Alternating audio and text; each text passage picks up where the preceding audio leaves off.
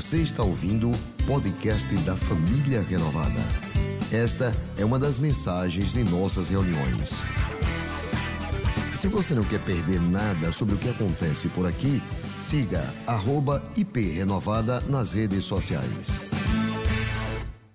É de Stephen Furtick a palavra que diz: o caminho que Jesus oferece não é o único na vida.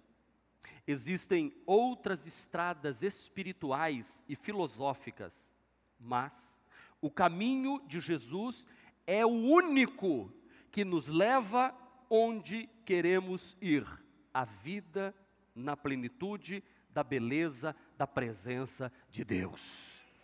Ninguém vem ao Pai, disse Jesus, se não for por mim.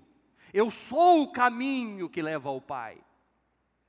Você não encontra o caminho a Deus em outro lugar a não ser em Jesus Cristo. Por isso, nós estamos nesta série de mensagens, iniciando a primeira palavra de Jesus, experimentando a presença de Deus por meio do perdão em nossa vida.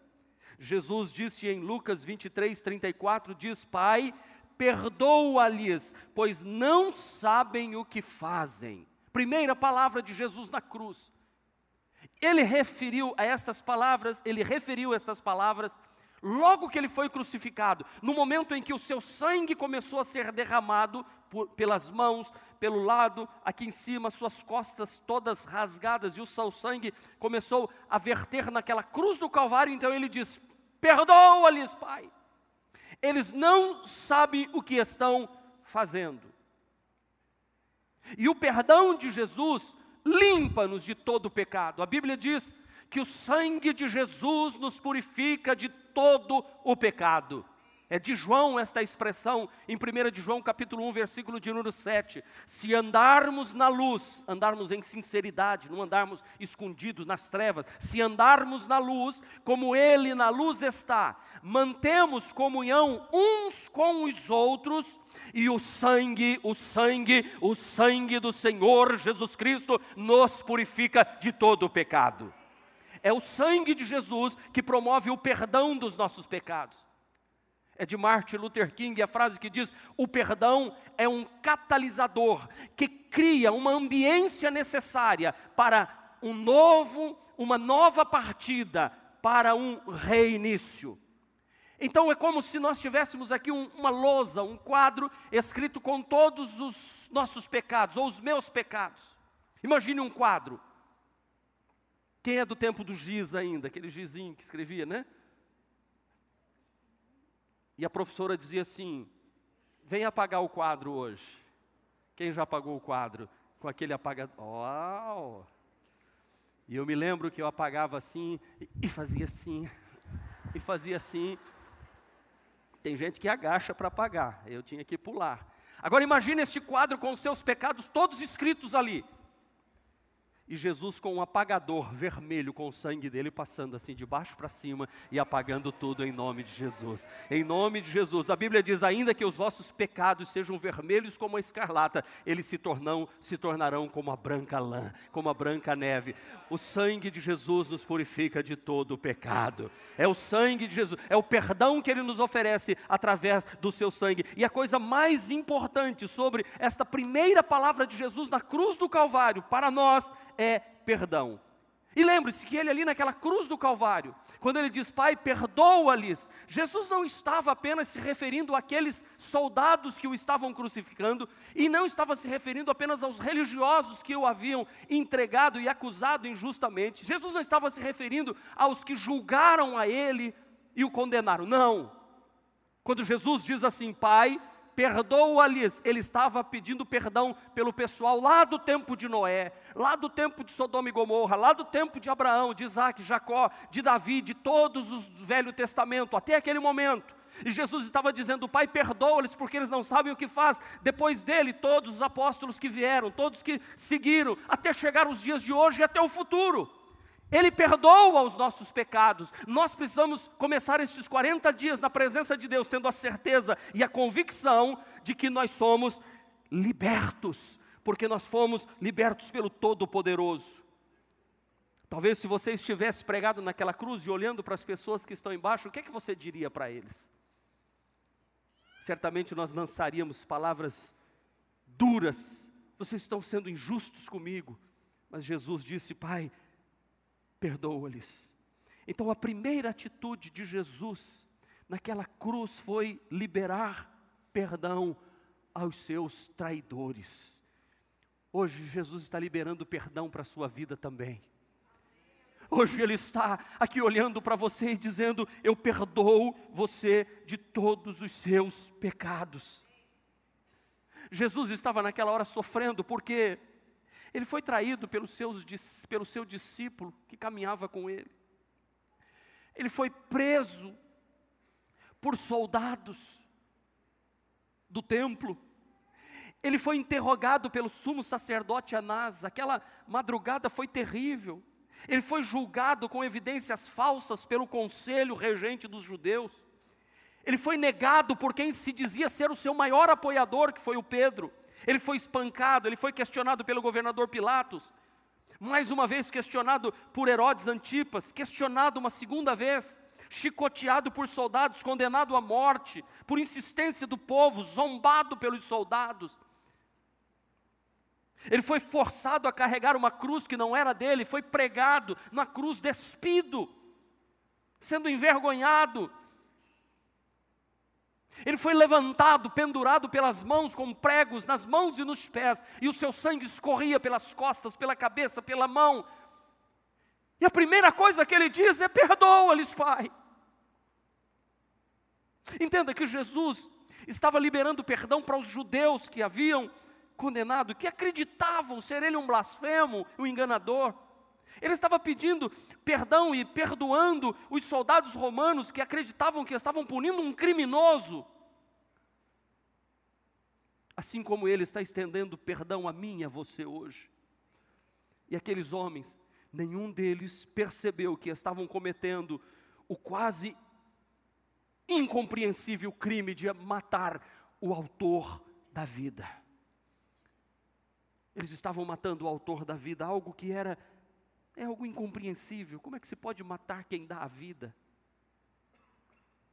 A segunda atitude de Jesus na cruz foi interceder por eles junto ao Pai. Diga perdão e intercessão. Jesus intercede, ora por eles. Assim como Jesus libera perdão para mim e para você, Ele também intercede por nós. Isso é muito impressionante. Porque na cruz Jesus praticou o que ele ensinou. Jesus ensinou aos seus discípulos que eles deveriam amar os seus inimigos e orar por aqueles que lhe perseguem. Orem pelos seus, amem os seus inimigos e ore por aqueles que te perseguem. E é isso que Jesus continua fazendo até hoje.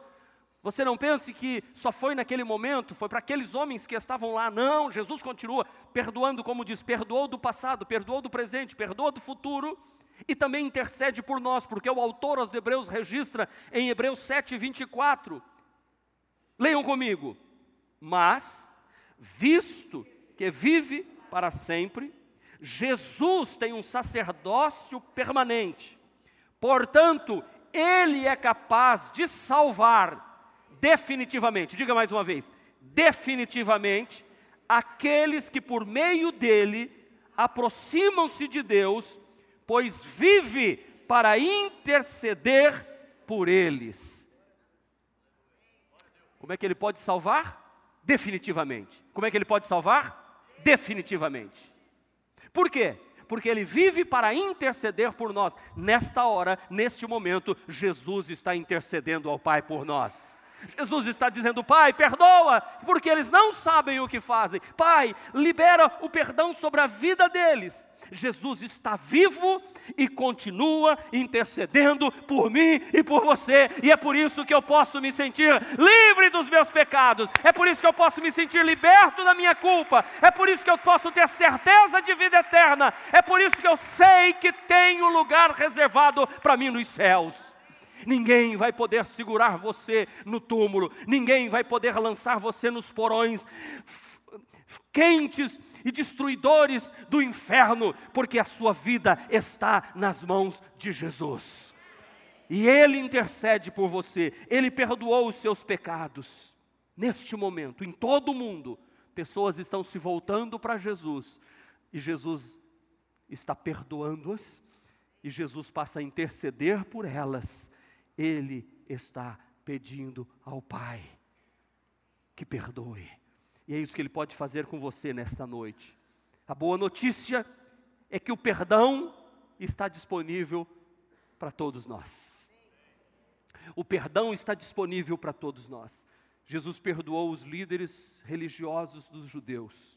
Jesus perdoou os romanos, Jesus perdoou os seus discípulos que o abandonaram, Jesus perdoou o ladrão que estava pregado na cruz juntamente com ele, Jesus perdoou você. Porque aquele ladrão na cruz foi o primeiro a usufruir do sangue de Jesus para perdoar os seus pecados. Jesus o abençoou. Querido, você poderá experimentar a presença de Deus na sua vida quando você reconhecer a necessidade do perdão. Reconheça a necessidade do perdão. Reconheça. Reconhecer é a coisa mais importante. E se você está anotando, você pode anotar aí: reconhecer a necessidade do perdão em sua vida. Reconhecer a necessidade do perdão em sua vida.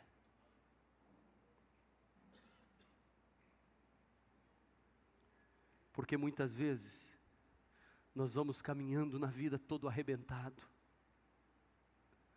Nós vamos vivendo uma vida de, de angústias e tristezas, de fardos, de cansaço de peso. Por isso que Jesus diz: Vinde a mim todos os que estáis cansados e sobrecarregados. Sobrecarregados do peso da culpa.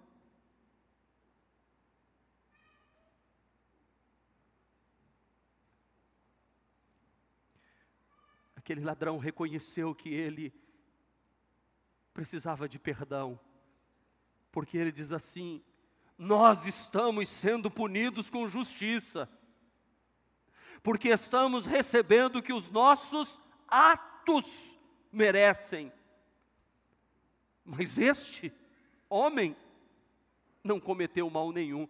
Esse ladrão tem uma revelação tão grande que só o Espírito Santo podia dar isso àquele ladrão.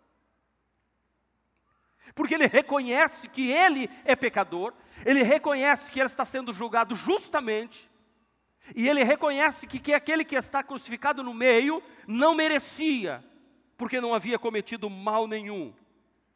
Enquanto a maior parte das pessoas e o outro ladrão estão zombando de Jesus, este ladrão da cruz está reconhecendo. Então toda jornada de relacionamento com Deus começa com o reconhecimento de que nós precisamos de perdão.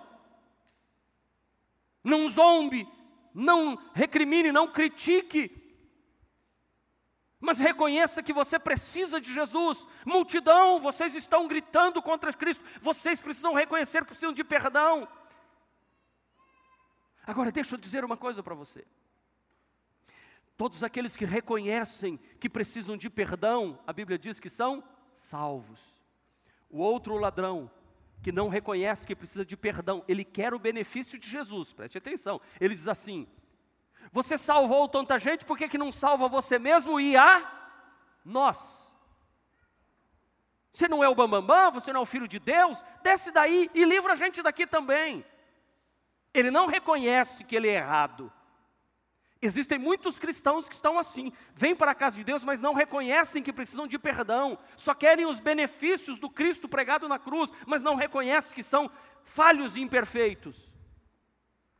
Mas o outro ladrão aqui representa a nós que estamos aqui nesta noite, que reconhecemos que esse mundo não tem nada de bom para a gente e que nós somos maus na nossa essência e nós olhamos para Jesus e dizemos: Eu preciso de perdão, eu preciso da Sua ajuda, eu preciso que o Senhor me socorra, eu preciso que o Senhor estenda a Sua mão para mim, porque não há ninguém que possa me livrar, nem eu mesmo com minhas penitências posso me livrar do meu pecado, porque o pecado me alcançou, afetou a mim, afetou os meus, os meus antepassados e afeta os meus, os que vêm depois de mim. E Romanos 5,12 diz assim: portanto, da mesma forma como o pecado entrou no mundo por um homem, o pecado, e pelo pecado a morte, assim também a morte veio a todos os homens, porque todos pecaram. Não há um justo sequer. Quem vai se aproximar de Deus precisa reconhecer que precisa de perdão de pecados. Segundo, não é apenas reconhecer que precisa, mas confessar os seus pecados a Jesus. Lucas 23, 42. Então ele disse: Jesus, lembra-te de mim quando entrares no teu reino. Se eu quero o perdão de Jesus, eu tenho que reconhecer que eu preciso e eu tenho que confessar o meu pecado. Aquele ladrão reconheceu os seus pecados e pediu ajuda a Jesus. Há uma grande diferença entre confessar e justificar. Às vezes, quando nós erramos, nós queremos justificar porque erramos, quando na verdade a gente tem que confessar e deixar, porque o que confessa e deixa alcança misericórdia. Devemos cuidar das intenções do nosso coração, para não nos enganarmos a nós mesmos, mas chegarmos diante do Pai e dizer: Pai, me perdoa. Jesus contou uma parábola certa vez que subiu um publicano que representa os pecadores daqueles dias, publicanos, e um fariseu, e o fariseu representava os religiosos daqueles dias. Jesus diz: os dois subiram para orar. O fariseu levantava, estufava o peito e dizia: eu te louvo porque eu não sou como este outro que está aqui do meu lado orando. Eu dou o dízimo, eu, eu oro, eu me consagro, eu jejuo três vezes por semana. A lei pedia para jejuar uma vez por ano, mas ele jejuava três vezes por semana, ele consagrava o dízimo de tudo, e ele ora e diz, Senhor, e, e eu estou aqui, eu te louvo porque eu sou teu filho, sou teu servo e tudo mais. Aí Jesus disse que o publicano orava assim de cabeça baixa e dizia, tem misericórdia, eu não sou digno nem de olhar para o Senhor, eu, eu, eu não tenho condição de estar aqui. E Jesus diz: quem que foi justificado diante de Deus? O publicano, que confessou sua culpa, que reconheceu que necessitava de perdão. E hoje você que está aqui, saiba que o perdão de Jesus está estendido para você. Deus não quer que você venha diante dele justificar às vezes nós ficamos justificando os nossos erros, quando na verdade diante de Deus não é justificar, mas é reconhecer e confessar. 1 de João capítulo 1, versículo 8 e versículo 9 diz: "Se afirmarmos que não estamos, que estamos sem pecados, enganamo-nos a nós mesmos e a verdade não está em nós. Se confessarmos os nossos pecados, ele é fiel e justo para nos perdoar os pecados e nos purificar de toda injustiça. Aleluia! Ele só quer que eu confesse. Ele só quer que eu reconheça que eu não sou digno de nada. Não é uma confissão da boca para fora, tem que ser um arrependimento verdadeiro, para não nos tornarmos reincidentes na prática do mesmo pecado. Querido, não nos enganemos a nós mesmos. Vestindo roupas religiosas, você vai estar apenas cobrindo lepra com seda. Eu preciso chegar e desnudar-me diante de Deus e dizer: Deus, eu sou isso. E Deus fala: Eu sei que você é, eu te conheço. Antes que você, as palavras venham à tua boca, eu já sei. Aliás, eu sei até o que você pensa, meu Deus. Mas quando eu confesso, com um coração sincero, então Ele vem me perdoar, Ele vem me socorrer. A confissão, meus irmãos, é uma arma poderosa contra a mentira, contra o engano e a omissão. A confissão nos liberta. A melhor coisa que existe é quando você errar. Antes que você, você diga assim: Eu errei. E eu estou aqui reconhecendo o meu erro. Não tente cobrir, esconder, varrer para debaixo do tapete e dizer, consegui escapar. Não, errou, diga, errei. E quero, e quero reparar o meu erro.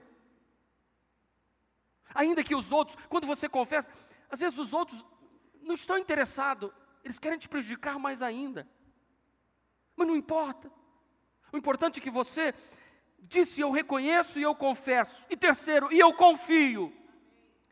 Se você quer ir à presença de Deus, você precisa confiar no perdão completo dado por Jesus. Não é um perdão parcial, não é um perdão condicional. O perdão de Jesus Cristo para os nossos pecados é um perdão completo que não deixa nada, nada a desejar. Jesus lhe respondeu ao ladrão da cruz: Eu lhe garanto, hoje estarás comigo no paraíso. Aleluia. Hoje, hoje você está salvo. Hoje, hoje você está salvo, porque eu apago a lousa dos seus pecados.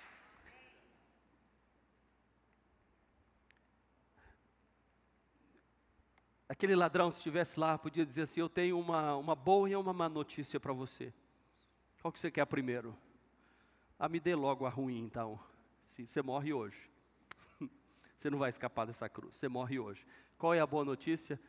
Hoje você já vai estar no céu. Não dá até uma vontade de ir para o céu? Não?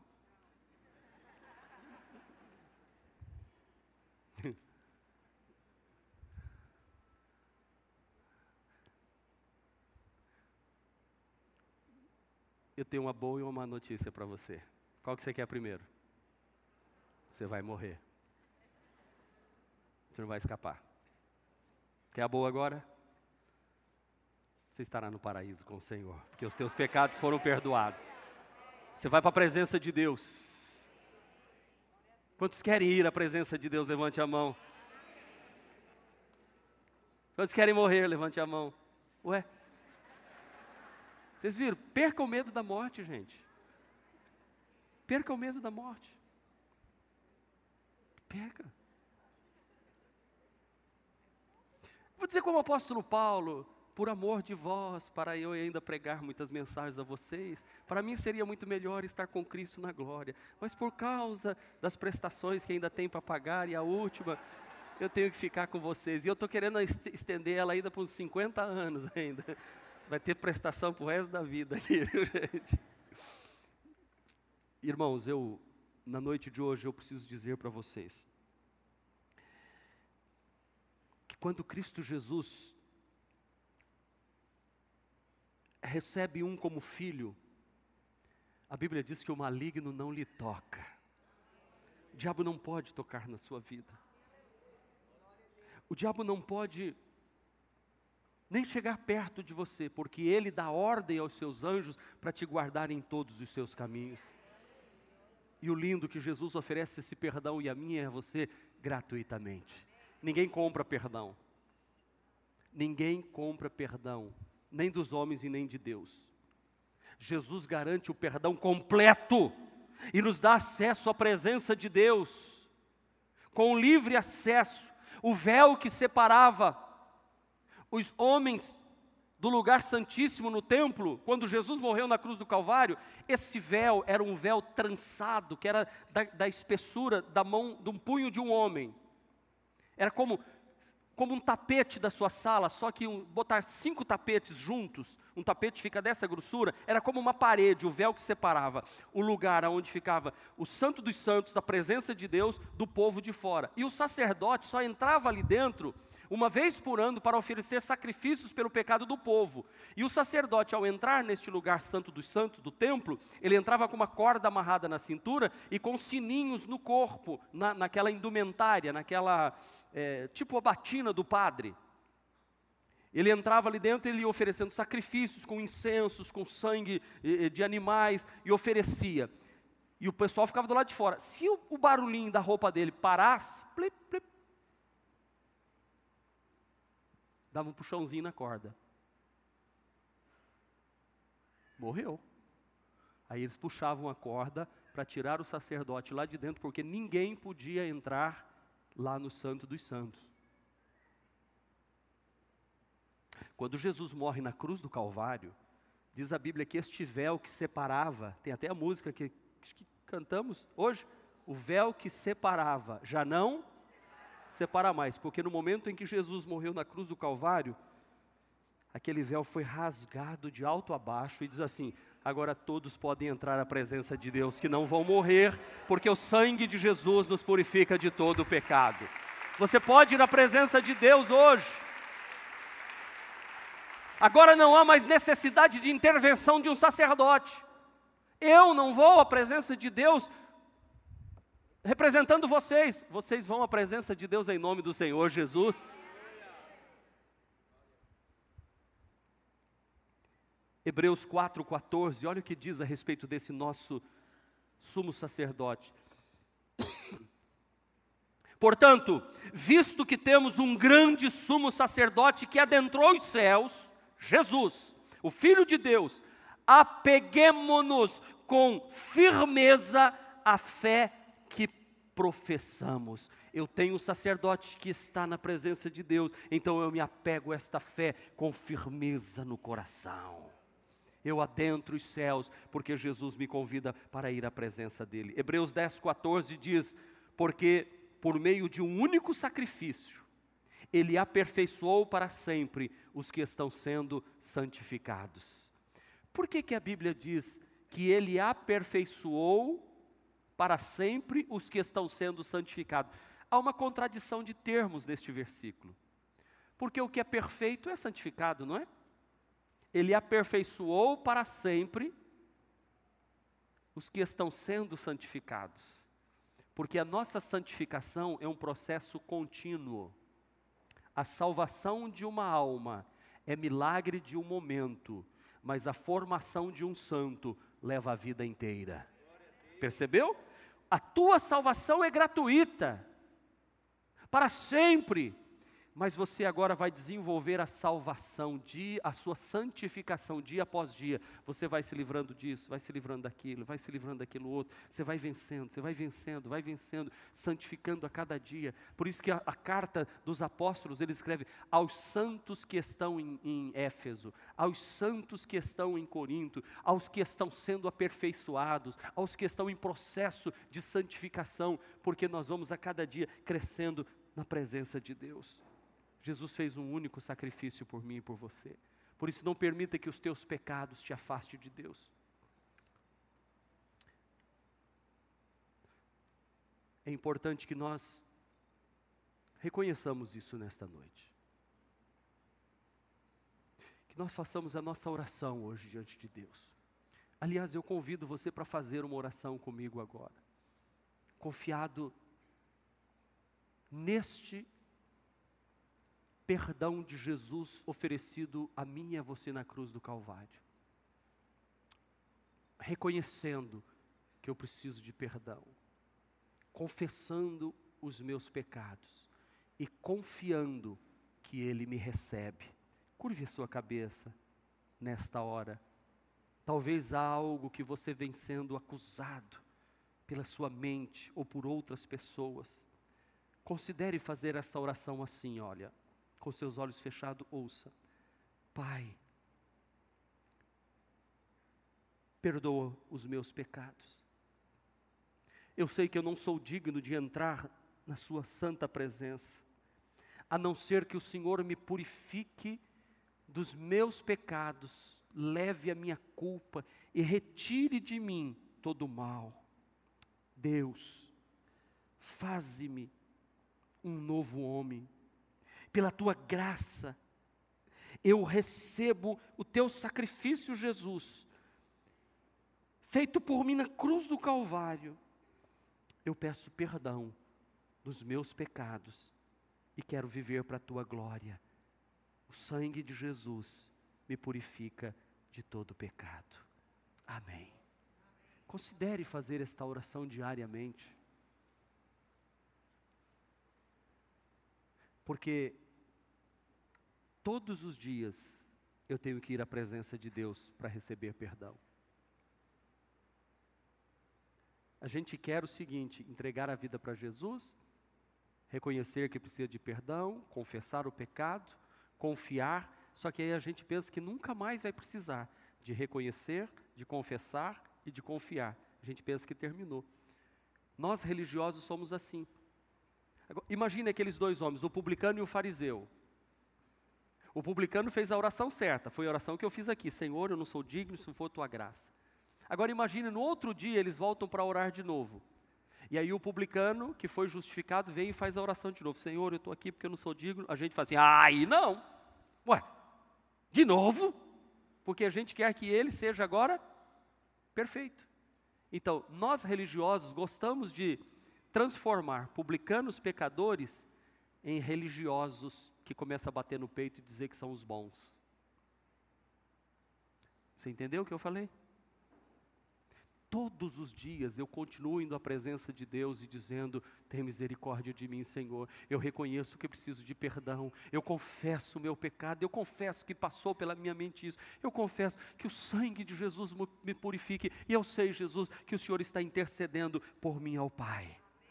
Meus irmãos, Hebreus 10, 19 diz assim: Portanto, irmãos, temos plena confiança para entrar no Santo dos Santos pelo sangue de Jesus esse santo dos santos é a presença de Deus, tá? A gente entra por causa do sangue de Jesus, por um novo e vivo caminho que ele nos abriu por meio do seu véu, do véu, isto é, do seu corpo. Sendo assim, agora leiam comigo, aproximemo-nos de Deus com um coração sincero e com plena convicção de fé. Quer que Deus quer que você se aproxime dele com o coração sincero, mas com fé, de que você não vai ser cuspido fora, que você não vai ser jogado fora. E eu já contei essa experiência aqui, vou contar de novo, talvez você não tenha ouvido. Imagina que um pai tem um filho, e este menino completa 18 anos, o pai dá um carro para ele. Ele pega esse carro e ele bebe, ele cheira, ele fuma, ele, ele sai feito um doido pela estrada e numa curva ele sobe o carro capota e cai lá embaixo pessoal do hospital, da UTI liga, o senhor é fulano de tal, pai de fulano de tal, sim, seu filho sofreu um acidente, ele está aqui no hospital. O pai vai até lá, você imagina que o pai vai chegar lá e vai brigar com o filho, vai dizer que, o que, que ele vai fazer? Doutor, salva meu filho, salva, pega na mão, salva meu filho. Vamos imaginar que esse menino passa uns dois, três anos fazendo fisioterapia, tratamento, se recupere. Ele agora está com 22 para 23 anos. Ele volta a dirigir, o pai diz: Eu vou te dar um carro novamente, dá um carro para ele. Aí esse menino volta a cheirar, volta a fumar, volta a beber, volta a fazer farra, pega o carro, capota na estrada, arrebenta todo, e alguém liga e diz assim: o senhor é pai de fulano de tal? Sou, seu filho está aqui no hospital. O senhor venha para cá. O pai vai chegar lá e vai dizer assim: Eu te dei a oportunidade da primeira, agora não quero mais saber de você e vai embora? Não. O pai vai dizer: Doutor, salve esse meu filho, ajuda ele e tudo mais. Esse menino vai, se trata, se recupera, passa agora cinco anos se recuperando. Ele agora está com 26 anos. E aí o pai dá outro carro para ele e diz: Meu filho,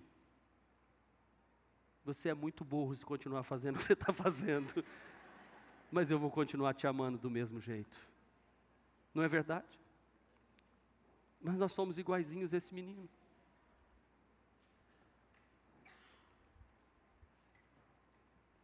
E Deus é igualzinho esse pai que diz: não faz isso. Não é porque eu não quero o teu bem. Justamente porque eu quero o teu bem, é que eu não quero que você faça isso, porque isso vai trazer dor para você. O pecado te traz um prazer momentâneo, mas vai destruir você, sua família, seus sonhos, sua alegria, e você cada vez vai para um poço sem fundo. Porque salário de pecado é morte. Perdão, meus irmãos, não apenas coloca você na estrada certa, como também o mantém nela. Pelo perdão de Jesus que anda, a gente anda certo. É por isso que aqui não tem lei de crente. Ah, a lei dos crentes proíbe você. Não, a lei do crente não proíbe eu de ir para o bloquinho. Não proíbe.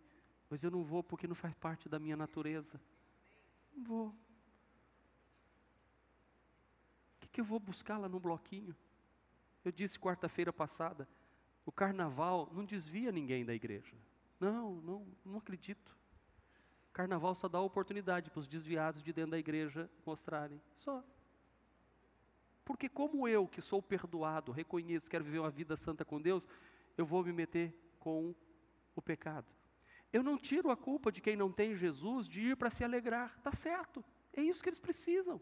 Mas nós que conhecemos a verdadeira alegria, a verdadeira felicidade em Cristo Jesus, o meu banquete, a minha mesa está na, na, casa do Pai. Não está lá nas bolotas que os porcos comem.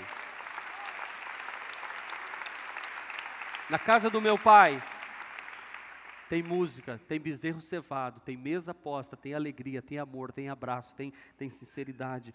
Então, para você experimentar a presença de Deus por meio do perdão, você precisa primeiro reconhecer. Segundo, confessar. Terceiro, confiar. Quarto, decidir.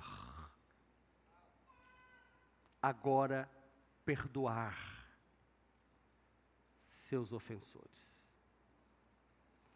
Pai.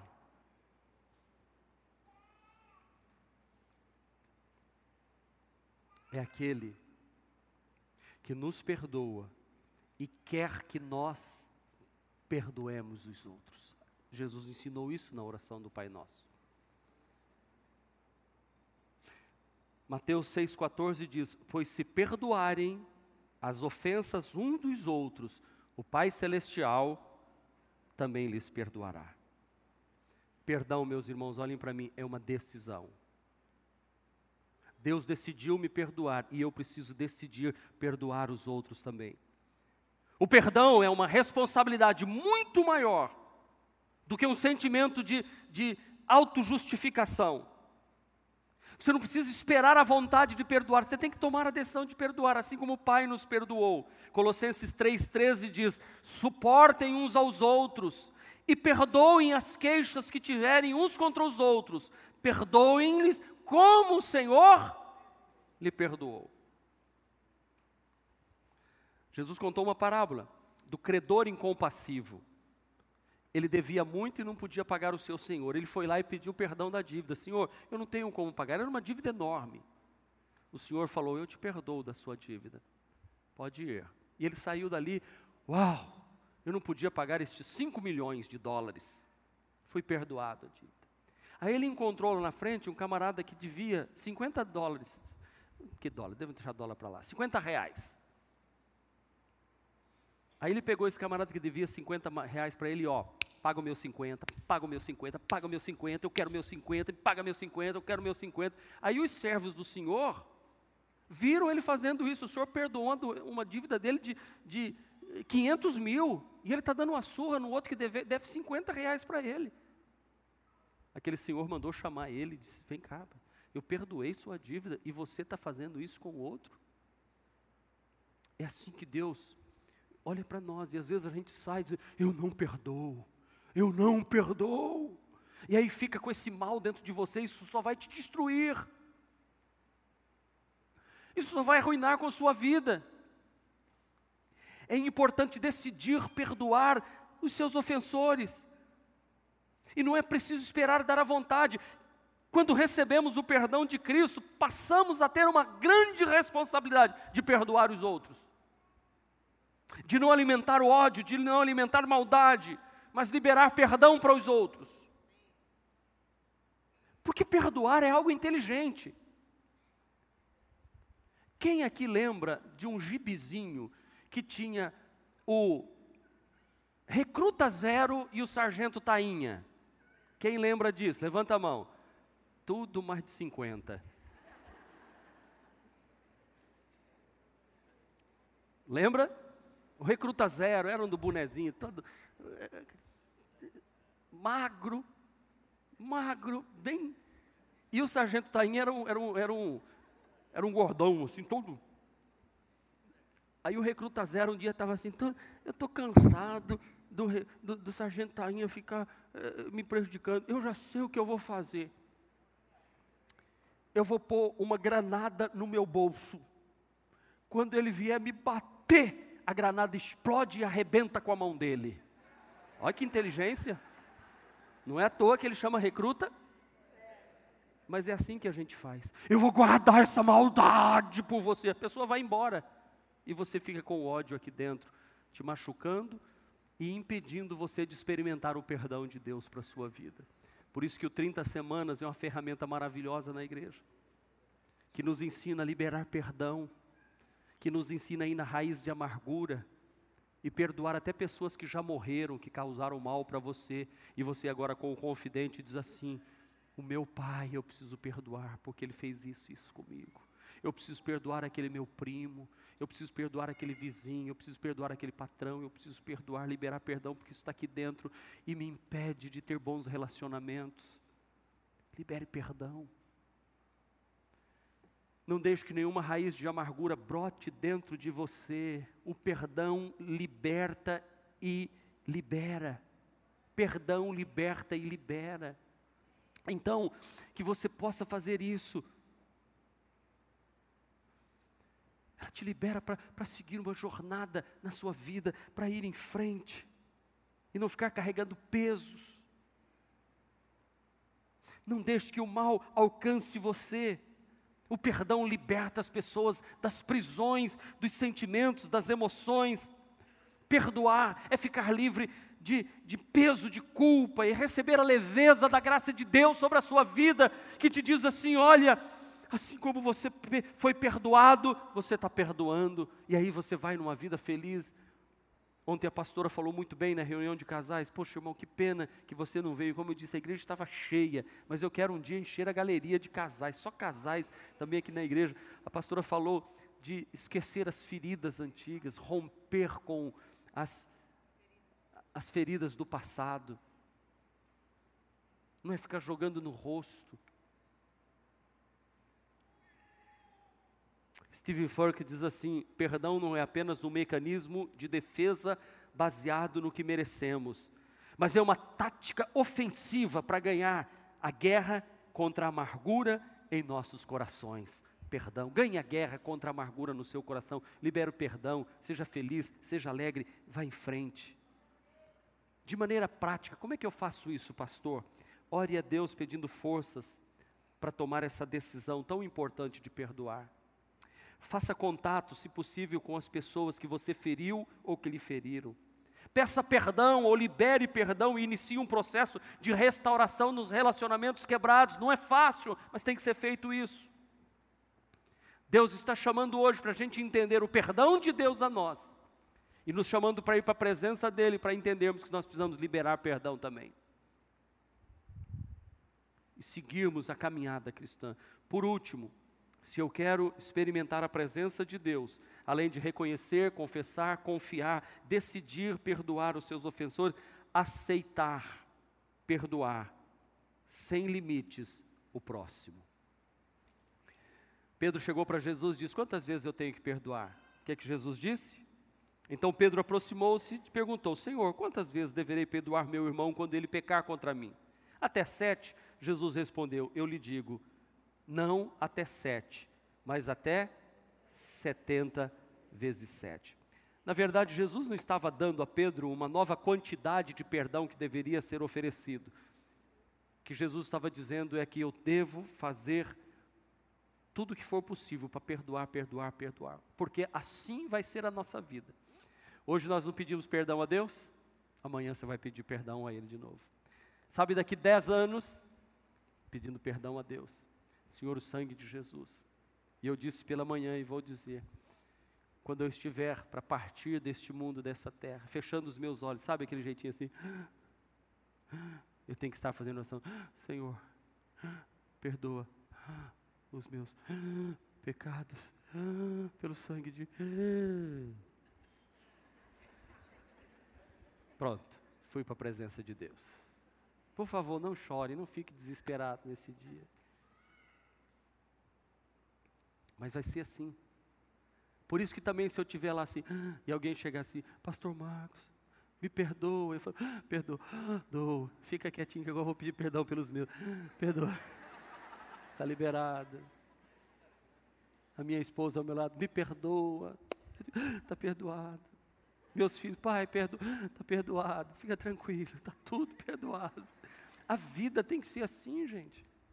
É isso que Deus está nos ensinando através desta série de mensagens que começa hoje. Jesus nos ensinou na cruz do Calvário, por mais que você tenha sido ferido, perseguido, maltratado, injuriado, acusado, condenado, injustamente, perdoe. E eu preciso dizer, o perdão ele não apenas abençoa a sua vida, mas abençoa aqueles que vêm, a sua descendência toda. Melhor coisa que existe é a harmonia e a paz. Então, perdoe gratuita e generosamente, como Jesus perdoou. Pai, perdoa-lhes, pois não sabem o que estão fazendo. Pai, perdoa-lhes, porque eles não sabem o que estão fazendo. O perdão, segundo o padrão da cruz, meus irmãos, ele é algo que não é fácil para nós fazermos, mas é possível. É possível perdoar. Porque Deus perdoou. E Ele perdoa imediatamente. Não é depois que ele perdoa. Ele perdoa completamente. Ele perdoa repetidamente. E ele perdoa gratuitamente. Perdão de Deus é assim. Este foi mais um podcast da Igreja Presbiteriana Renovada de Aracaju. Favorite e compartilhe essa mensagem com outras pessoas.